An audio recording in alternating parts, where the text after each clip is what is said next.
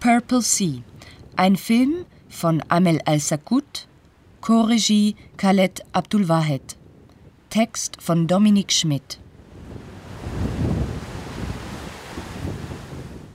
Purple Sea ist eine Zumutung, im besten und im schlechtesten Sinne. Als Filmerlebnis befindet sich das Werk der syrischen Künstlerin Amel Al-Sakut nur knapp diesseits der Grenze des Erträglichen. Als Dokument eines Ereignisses, das am 28. Oktober 2015 stattgefunden und sich seither unzählige Male wiederholen hat, überschreitet es diese Grenze. Notwendigerweise. Das hätte in einem Galerie-, Museums-, Ausstellungskontext besser funktioniert, hört man manchmal als Reaktion auf formal etwas schwierigere Filme, was in der Regel nichts anderes heißt, als dass man von dort besser flüchten kann, wenn es unangenehm wird. Auch wenn Purple Sea nur wenig mehr als eine Stunde dauert, kommt einem diese unendlich länger vor. Die Montage ist schwarze Magie und der ganze Film ein Fluch, gegen Europa und seine Grenzen gerichtet. Fuck you all.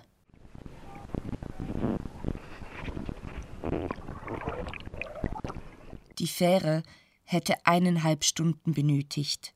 Nach vier Stunden im Wasser kreist ein Helikopter über der Unglücksstelle. Ein rotes Licht lässt die im Wasser treibende Regisseurin eine Kamera vermuten, auf die Ertrinkenden gerichtet.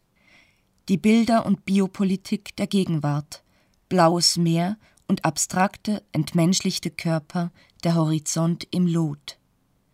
Die Menschen kaum mehr als Zahlen.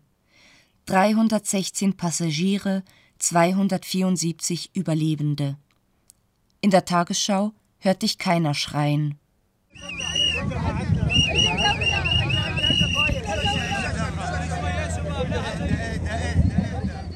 Purple Sea kehrt diesen Blick nicht um, vermenschlicht ihn auch nicht.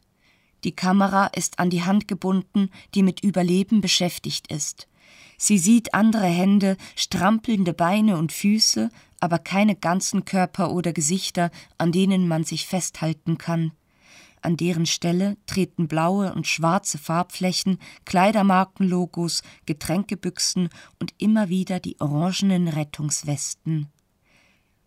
Letztere scheinen auch für einen Großteil der Geräusche verantwortlich zu sein. Plastik, das auf Plastik reibt, verzerrt durch das Wasser, und das ist immer noch angenehmer, als wenn die Kamera für einen Augenblick über die Wasseroberfläche steigt, wo eine Kakophonie aus Schreien und Trillerpfeifen herrscht. Die Stimme der Regisseurin im Off versucht sich zu einem anderen Ort hin zu retten, in eine andere Zeit, in die Vergangenheit in den Bergen.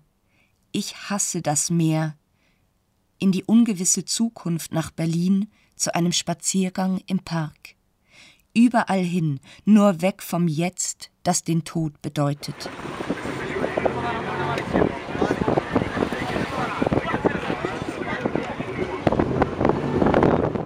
Die Stimme, das Denken kämpft gegen diesen an, ist nicht weniger wichtig als die Schwimmwesten. Sie bewahrt die Subjektivität, Gleichzeitig ist sie das absolute Gegenstück des Kamerablicks, den zu charakterisieren fast unmöglich ist. Er erinnert paradoxerweise sowohl an jenen von Philipp Schäffners Havarie als auch an Leviathan von Lucia Castaing-Taylor und Verena Paravel aus dem Sensory Ethnography Lab. Zwei Filme, die in ihrer affektiven Wirkung kaum unterschiedlicher sein könnten. Schäffner, der auch diesen Film hier geschnitten hat, dehnte in Havarie eine etwas mehr als dreiminütige Aufnahme ein Blick von einem Kreuzfahrtschiff auf ein gekentertes Flüchtlingsboot auf über 90 Minuten, die trotzdem relativ rasch vorbei sind, während hier sich die vier zusammengerafften Stunden wie eine Ewigkeit anfühlen. Es braucht keine Lichtgeschwindigkeit, um die Zeit relativ werden zu lassen. Mit Leviathan teilt er das Element Wasser in dem sich die Kamera nicht nur bewegt, sondern das auch alle Bilder bestimmt. Das Ergebnis ist in beiden Filmen die fast vollständige Entkörperlichung des Blicks. Diese hat eine extreme Unmittelbarkeit zur Folge mit schwierig beschreibbaren Auswirkungen auf die affektive Wirkung. Man identifiziert sich in Purple Sea genauso wenig mit den im Wasser treibenden Körpern, wie man sich in Leviathan mit den Fischen oder den Fischern identifiziert, auch wenn man beiden audiovisuell näher kommt als sonst irgendwo. Doch man ist da.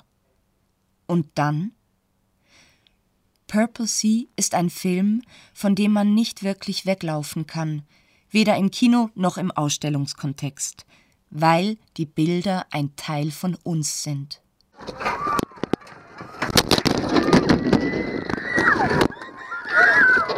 Das konsequent Paradoxe ist die größte Zumutung von Purple Sea.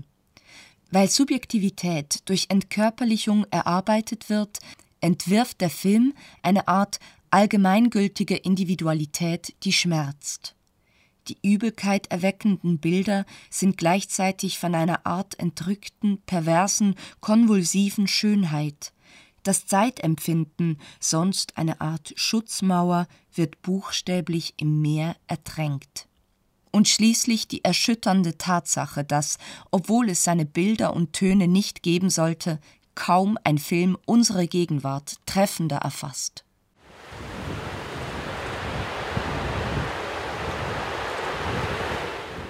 Purple Sea, ein Film von Amel Al-Sakut, Chorregie Khaled Abdulwahed, Text von Dominik Schmidt.